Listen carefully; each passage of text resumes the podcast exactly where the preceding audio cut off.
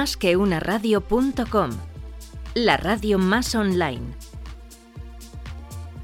Más que una radio.com.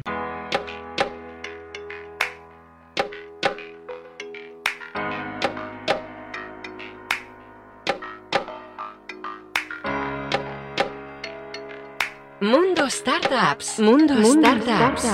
Con Luis Vega.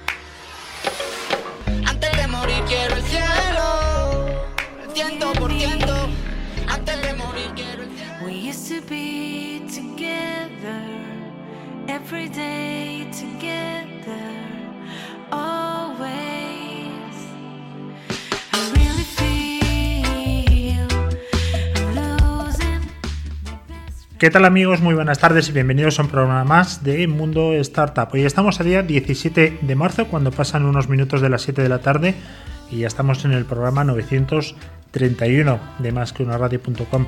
Volvemos al mundo de la startup, al mundo de la movilidad, de los emprendedores y bueno, con nosotros tenemos a una persona muy interesante, es el cofundador y CEO de una empresa que se dedica a la movilidad, se llama Basap. Mm, si lo he dicho mal, ahora el fundador y CEO me va a corregir, con lo cual seguimos adelante. Es un apasionado de los deportes de agua, competitivo y entusiasta. Así nos definen a nuestro próximo invitado.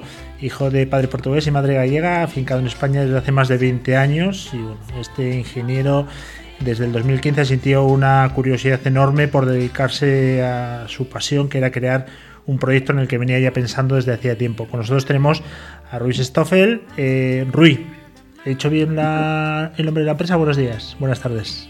Sí, sí, casi todo está cierto, casi todo. Casi todo, pues venga, vamos a empezar a desmentir lo que, lo que no está bien. Corrígeme.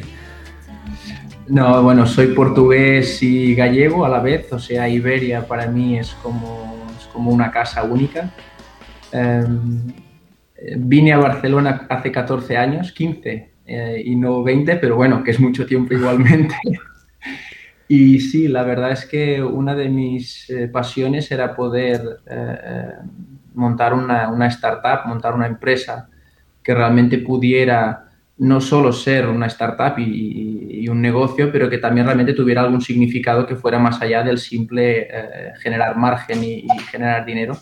Y creo que en Busap eh, hemos conseguido las dos cosas, o sea que me siento muy orgulloso Bueno, eh, entonces de poder cumplir dos objetivos a la vez. has sido muy educado conmigo y no me has dado un zasca. Tú has dicho Busap, yo había dicho Basap, así que vamos a dejarlo como dice el fundador, que mejor que no lo sabe nadie, Busap. Eh, bus, de autobús, eh, y aquí entra en juego muchas cosas. Movilidad, tú has trabajado muchos años también en logística y a mí me gustaría que me comentases antes de entrar en detalle, que nos des unas pinceladas a qué se dedica exactamente tu compañía que ya va por el sexto año. Bueno, mm, de una forma muy simplificada, eh, nos dedicamos a, gestionar el traslado eh, de los trabajadores eh, a sus puestos de trabajo cada día. O sea, ayudamos a las empresas a, hacer con que esa labor pues, sea más fácil y más eficiente. Eso sería la forma sencilla. hemos añadido a esta sencillez pues, una tecnología que permite que empresas puedan compartir eh, sus autobuses para, para poder llevar los trabajadores a trabajar cada día, porque el, autobús en, en sí es un, es un activo muy caro, o sea, es un coste muy caro para la empresa montar un servicio de transporte.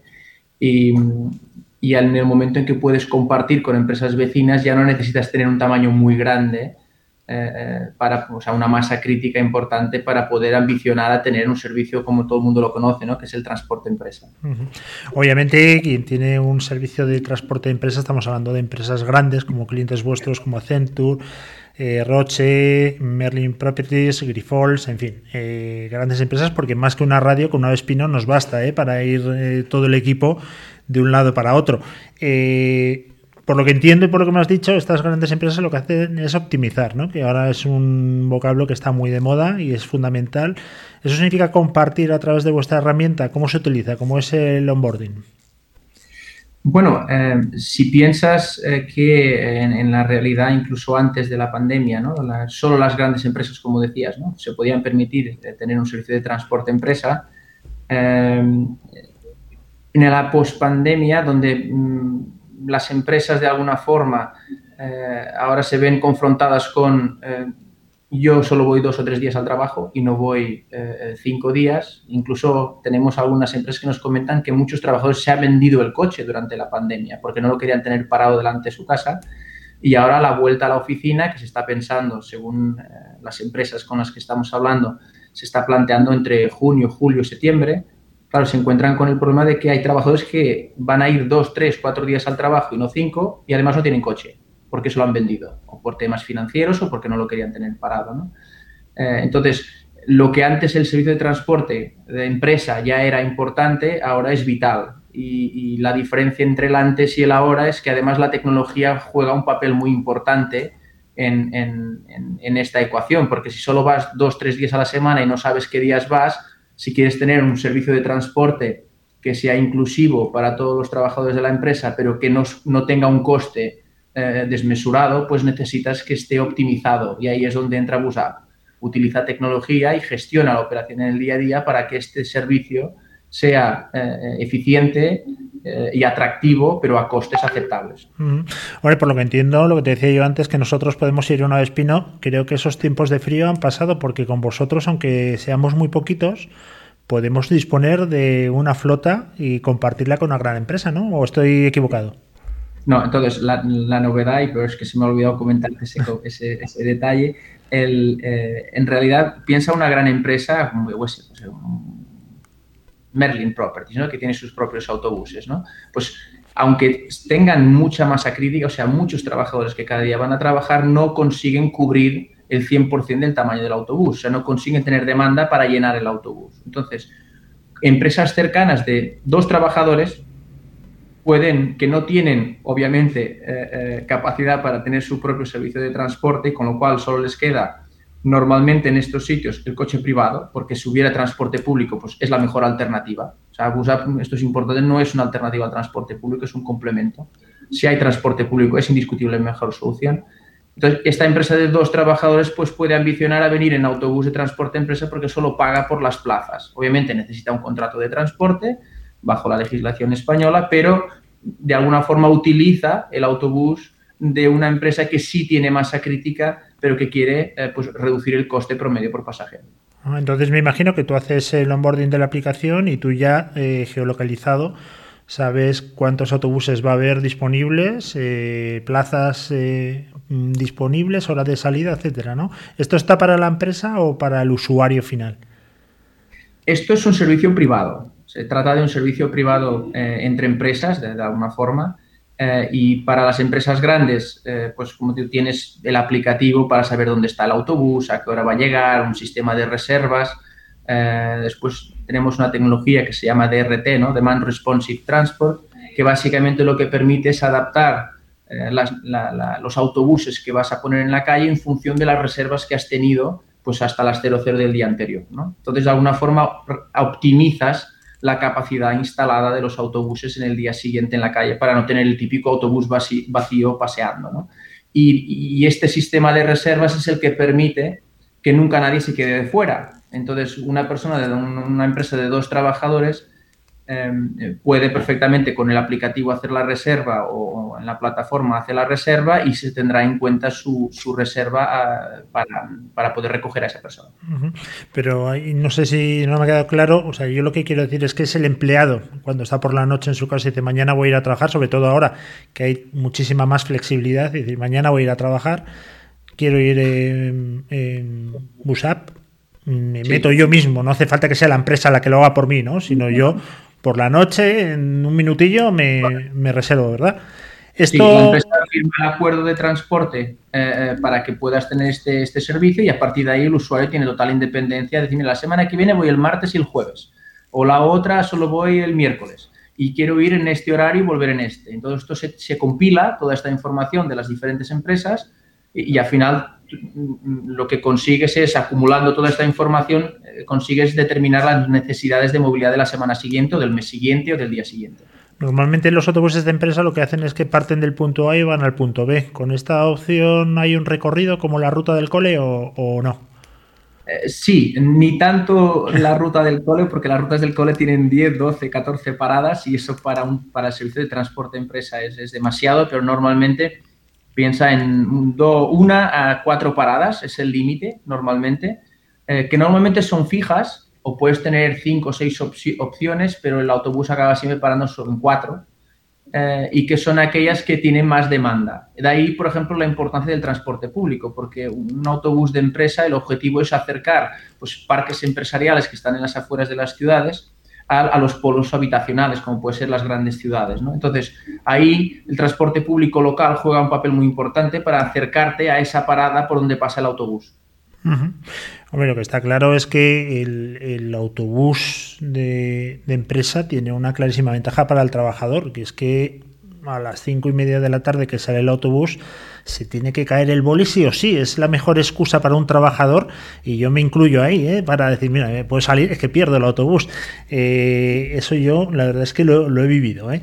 Eh, te quería comentar una, una cosa. Con este servicio, mm, antes de empezar la entrevista, yo pensaba, Jolín, con el tema de la pandemia, esto se nos ha ido a pique, pero según hablo contigo, todo lo contrario, porque ahora me imagino que las empresas no llenan los autobuses del todo y más que nunca se necesita un servicio como el vuestro, ¿no? Un agregador. Bueno, una de las, eh, en, las últimas entrevistas o, tema, o, o podcast que hemos estado haciendo, una de las grandes preguntas que nos hacen es qué están haciendo las empresas en temas de movilidad eh, en la era post pandemia, ¿no? O, cómo están afrontando pues, esta nueva realidad de movilidad.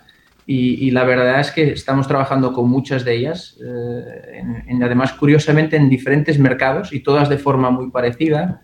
Es cómo las, em- cómo las empresas van a gestionar esta demanda variable que los trabajadores van a tener en el concepto este del trabajo híbrido que le llaman ahora, ¿no? Que es voy a ir a trabajar algunos días a la semana, 20, 40% de home office, eh, y además muchos no tienen ni coche eh, o, o- o ya no quieren comprar coche, porque para ir dos o tres días a la semana pues no me compensa tener un coche, ¿no? Entonces, ¿cómo resolver esta solución, este, cómo resolver este problema de movilidad? Eh, y además sumado a una, y esto es, es algo que creo que ha sido un gran cambio, que no, no hay males que por bien no vengan, se dice, que las empresas, en particular las grandes empresas, son más conscientes de la necesidad de encontrar soluciones sostenibles, en este caso de movilidad sostenible, que lo eran antes. Están muy enfocadas en, eh, en fomentar la movilidad sostenible, economía circular, reducir su huella de carbono. Entonces, esto vinculado a una movilidad sostenible es, es, es como en este momento donde todas las empresas se están intentando centrar, es cómo reducir su huella de carbono, movilidad sostenible, eh, la preocupación por los trabajadores en, ir al trabajo de forma segura, eh, capacidad de retener y atraer talento, por ejemplo, eh, como herramienta, el si tengo trans solución de transporte, pues es más probable que consiga convencer alguien a venir a trabajar a un parque empresarial en una zona suburbana que si tiene que venir en coche privado, por ejemplo. Claro.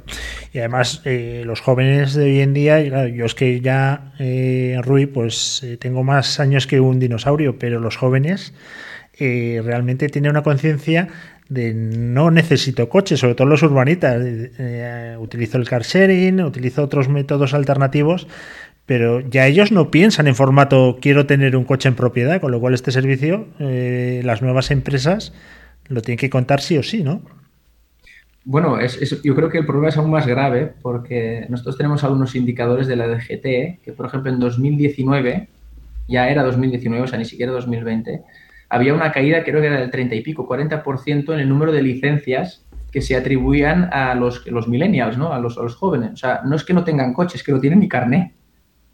Con lo cual, Claro. les importa muy poco el coche. Con lo cual, si quieres captar estos millennials que son los de marketing, los de desarrollo, software, toda esta, esta nueva generación eh, eh, que viene pues con, eh, con, con estos nuevos puestos de trabajo, ¿no? Ahora se están creando todos puestos de trabajo que no hay en las universidades, ¿no? Claro, si los quieres contratar, como no les des una solución eh, para que puedan llegar a la oficina, aunque sea en un hybrid working, dos, tres días a la semana, claro, es que es que no van a poder ir.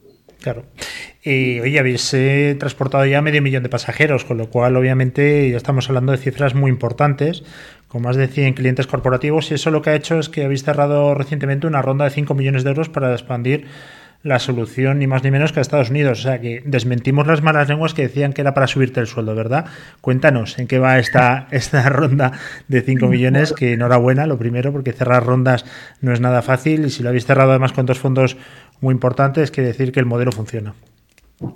Bueno, sí, la verdad es que mm, eh, esta ronda no es para subirme el sueldo, porque normalmente esto, aparte de que eh, eh, el objetivo, como digo, no, no, no, es aumentar el gasto, es, es continuar creciendo. Eh, esta ronda es, está principalmente pensada para, para, seguir financiando el desarrollo tecnológico, porque en tecnología es muy importante que sigas siempre, eh, de alguna forma, mejorando la propuesta de, de, la propuesta tecnológica que tienes en el mercado, pero principalmente para financiar la entrada en Estados Unidos. Hemos visto una gran oportunidad tenemos eh, próximamente, será noticia, por ahora no puedo comentarlo, pero estamos cerrando un gran acuerdo en Estados Unidos eh, y la idea realmente es poder dotar este modelo de negocio que estamos eh, ya operativo en España, Portugal, Brasil, México y Perú, ahora hacerlo crecer a Estados Unidos y la verdad es que cuando consigues entrar en Estados Unidos, si, si la base está en España, en este caso en Europa, eh, tienes una ventaja competitiva muy, muy importante. Y, creo que con, con, los, con, los, acuerdos que ya estamos cerrando, yo creo que va a ser un, una entrada muy exitosa. ¿Vosotros sois un operador tecnológico? ¿Te defines como una empresa tecnológica? Nosotros nos solemos definir como un prestador de servicios eh, de transporte o prestador de servicios de movilidad, si queremos decirlo de esta forma, porque no somos una plataforma tecnológica, porque esto normalmente suele estar vinculado a plataformas eh, SaaS, ¿no? Software as a Service, como se suelen comentar. Nosotros tenemos tecnología propia que la utilizamos eh, y tenemos, prestamos servicios a nuestros clientes, o sea, gestionamos su propia operación de transporte. Y aquí hago un, hago un, un ejemplo porque creo que es importante. Eh, eh, imaginemos que estamos gestionando una operación de, de, transporte de multiempresas y multioperadores, ¿vale? En, en, un parque empresarial tienes cuatro o cinco empresas compartiendo autobuses de tres o cuatro operadores. Claro, ¿qué empresa gestiona esto? Cada empresa tiene su trabajo, tiene su razón de existir con su negocio, ¿no? Entonces, gestionar transporte no está en su core. Entonces, nosotros al nos ponemos con nuestra propia tecnología en medio de esta relación entre operadores y clientes y les gestionamos el día a día para asegurar que el servicio está optimizado y, y, tiene un coste aceptable y que buscamos nuevas empresas para incorporar y creamos nuevas rutas. O sea, somos los gestores de un ecosistema de transporte. Pero al fin y al cabo la otra parte de la ecuación eh, son los operadores de autobuses. Vosotros no tenéis flota propia, sino que trabajáis con un bueno pues un nutrido grupo de, proveedores de estos servicios que se tendrán que meter también en la aplicación para ver qué ruta tienen que hacer al día siguiente, ¿no? Cómo van a ir de carga o eso no, no es así. Sí, sí, sí, totalmente. En realidad eh, no tenemos ningún autobús, ni, tenemos ninguna intención de tenerlo. Nuestro negocio no es tener autobuses, no sabemos gestionarlos, eso es, eso es la especialidad de los operadores de transporte. Eh, colaboramos con operadores de transporte locales. Eh, el servicio de transporte de autobuses es, es un negocio muy local, entonces allá donde haya una operación de transporte, pues nosotros colaboramos con dos, tres, cuatro operadores de transporte de la zona eh, para intentar eh, dar servicio a, a, a, ese ecosistema de transporte compartido en ese parque empresarial, en ese edificio, o un hospital, o una universidad, o donde sea. ¿no? Entonces, en ese sentido, los, los, operadores de transporte son una parte fundamental eh, de este negocio. Uno de vuestros inversores es eh, ni más ni menos que el fondo de inversión del IS, que ahí no, no se mete cualquiera, así que enhorabuena. Y también bueno, pues tenéis eh, el inversor de Lyft. ¿En algún momento seréis el Uber o el Lyft de los autobuses? Eh, porque eso todavía no está explotado, ¿eh? eh no lo sé. Es que obviamente un día sentado en el sofá bebiendo una copa de vino sí que me lo planteo, ¿no? Como cualquiera, tienes que soñar alto. yo sí creo, y quizá, y esto volviendo un poco a, a los orígenes de Busap, desde el día uno eh, que los cuatro fundadores teníamos muy claro que este negocio, este, esta empresa, el objetivo que tenía eh, era ser una empresa. Ser una empresa es tener un, un EBITDA en, en, algún futuro cercano, eh, que realmente sea un negocio que aporte valor a todos los involucrados, ¿no? Como se dice en inglés, los stakeholders, no sé cómo se dice en, en español, ¿no? Em, porque al final eh, un negocio solo es sostenible si todas las partes involucradas eh, están en armonía, porque si montas un negocio apalancándote en la desgracia de alguna de esas partes, algún día eh, te saldrá rana, ¿no? Entonces, Busap en ese sentido ha sido capaz de, de montar un negocio sabiendo que tiene que coexistir con todo un conjunto de interlocutores, operadores, usuarios, conductores, empresas, gobiernos, leyes.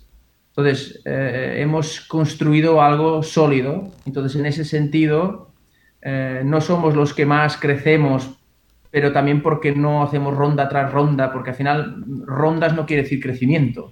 Entonces, al final crecemos y hacemos una ronda cuando es necesaria para seguir eh, creciendo de forma sostenible y consolidada.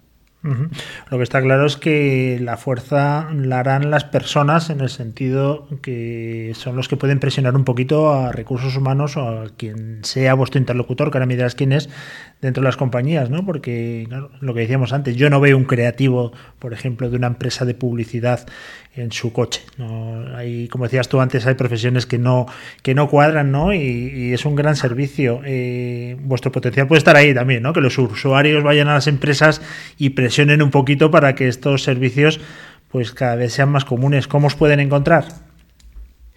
Eh, bueno, eh, normalmente, y esto es un efecto muy curioso y que creo que es quizá el mayor descubrimiento que hemos hecho en estos últimos años, cuando nosotros empezamos con un servicio de transporte en un parque empresarial, porque dos empresas eh, se lanzan a, este tipo de proyecto y son como los abanderados. Para fomentar este, esta red compartida de transporte empresa, las empresas más pequeñas se empiezan a sumar. Entonces, el gran número que hemos encontrado eh, eh, es que cuando una empresa nueva se instala en ese parque, más del 50% de sus trabajadores que por primera vez van a ir a trabajar a ese parque adhieren al servicio. Si el servicio ya tiene una cobertura interesante, o sea, una ruta no, pero si ya tienes 20 o 30 rutas, eh, más del 50% de los trabajadores van de autobús. Y esto es un fuerte indicador de que si realmente tú tienes una alternativa viable al coche privado, la gente no viene en coche. Entonces, yo creo que esto es, es, un, indicador eh, muy potente y que me lleva a tu primera pregunta, que es, si yo soy un, un creativo y de repente me encuentro trabajando en una empresa, en un parque empresarial, y mi empresa no tiene el servicio, pero el servicio es sobradamente conocido en ese parque, los trabajadores sí presionan a las empresas para que firmen el contrato, aunque ellos tengan que pagar el servicio. Bueno, pues eh, fantástico. En época de pandemia que estamos todos un poco histéricos, eh, habéis tenido en cuenta también los temas ¿no? de, seguridad, desinfección, etcétera. Sí, sí, sí. La verdad es que hemos eh, la, las, las, crisis sirven también para que una persona se reinvente ¿no? y que busque cosas que quizá en situaciones normales pues no, no, les prestarías atención. Entonces, un problema siempre es una oportunidad de mejora. Y, por ejemplo, hemos encontrado tecnologías muy interesantes para hacer control de embarque. Por ejemplo, a dos metros de distancia le das a un botón en el móvil y el, y el móvil del conductor por un ultrasonido, no sé qué cosa, pues sabe quién eres y entonces ya haces control de embarque sin tener que acercarte al conductor, ¿no? Uh -huh. Parece una tontería, pero claro, todo el mundo utiliza esto. Claro, claro, lógico. Bueno, luego son todos aquellos que luego están de fiesta por la noche, todos juntos, pero bueno, que lo tenéis, que es lo importante, y que dais un servicio de garantía. Pues eh, Rui, ha sido un auténtico placer, te deseo mucha justicia, ¿vale? Porque la suerte es para los eh, mediocres, en tu caso no lo eres. Rui Stoffel, que por cierto, eh, tu apellido, que sepas que viene de Austria, me imagino que no lo sabías, ¿no? Sí, sí, sí. sí. Mi tatarabuelo. Sobre todo porque me lo has dicho tú fuera de micrófono, pero bueno, que ha sido un auténtico placer. Cofundador y CEO de Busap, eh, que como digo, pues vienes a dar soluciones de movilidad que ahora mismo es súper importante y más con lo que nos espera, que se va a cambiar el paradigma del trabajo y va a ser súper necesario contar con servicios como los vuestros. Nos vemos en Ibiza, en tu yate, en dos años, con esa ronda de 5 millones yate no, si algún día me compro algo será un velero porque me gusta más navegar despacio, pero sí. Bueno, pues ahí me apunto, ¿eh? que yo para eso soy, soy muy gorro. Muchísimas gracias, Rui. Ha sido un, fuerte, ha sido un placer y te envío un fuerte abrazo. Venga, un saludo.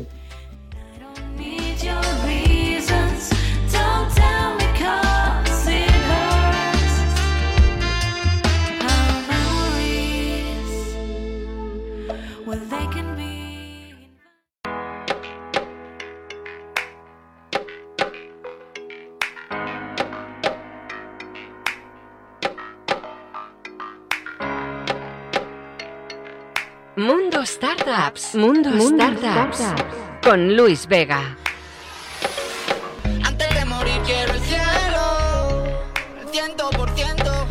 Antes de morir quiero el cielo, el ciento por ciento, por cierto. Antes de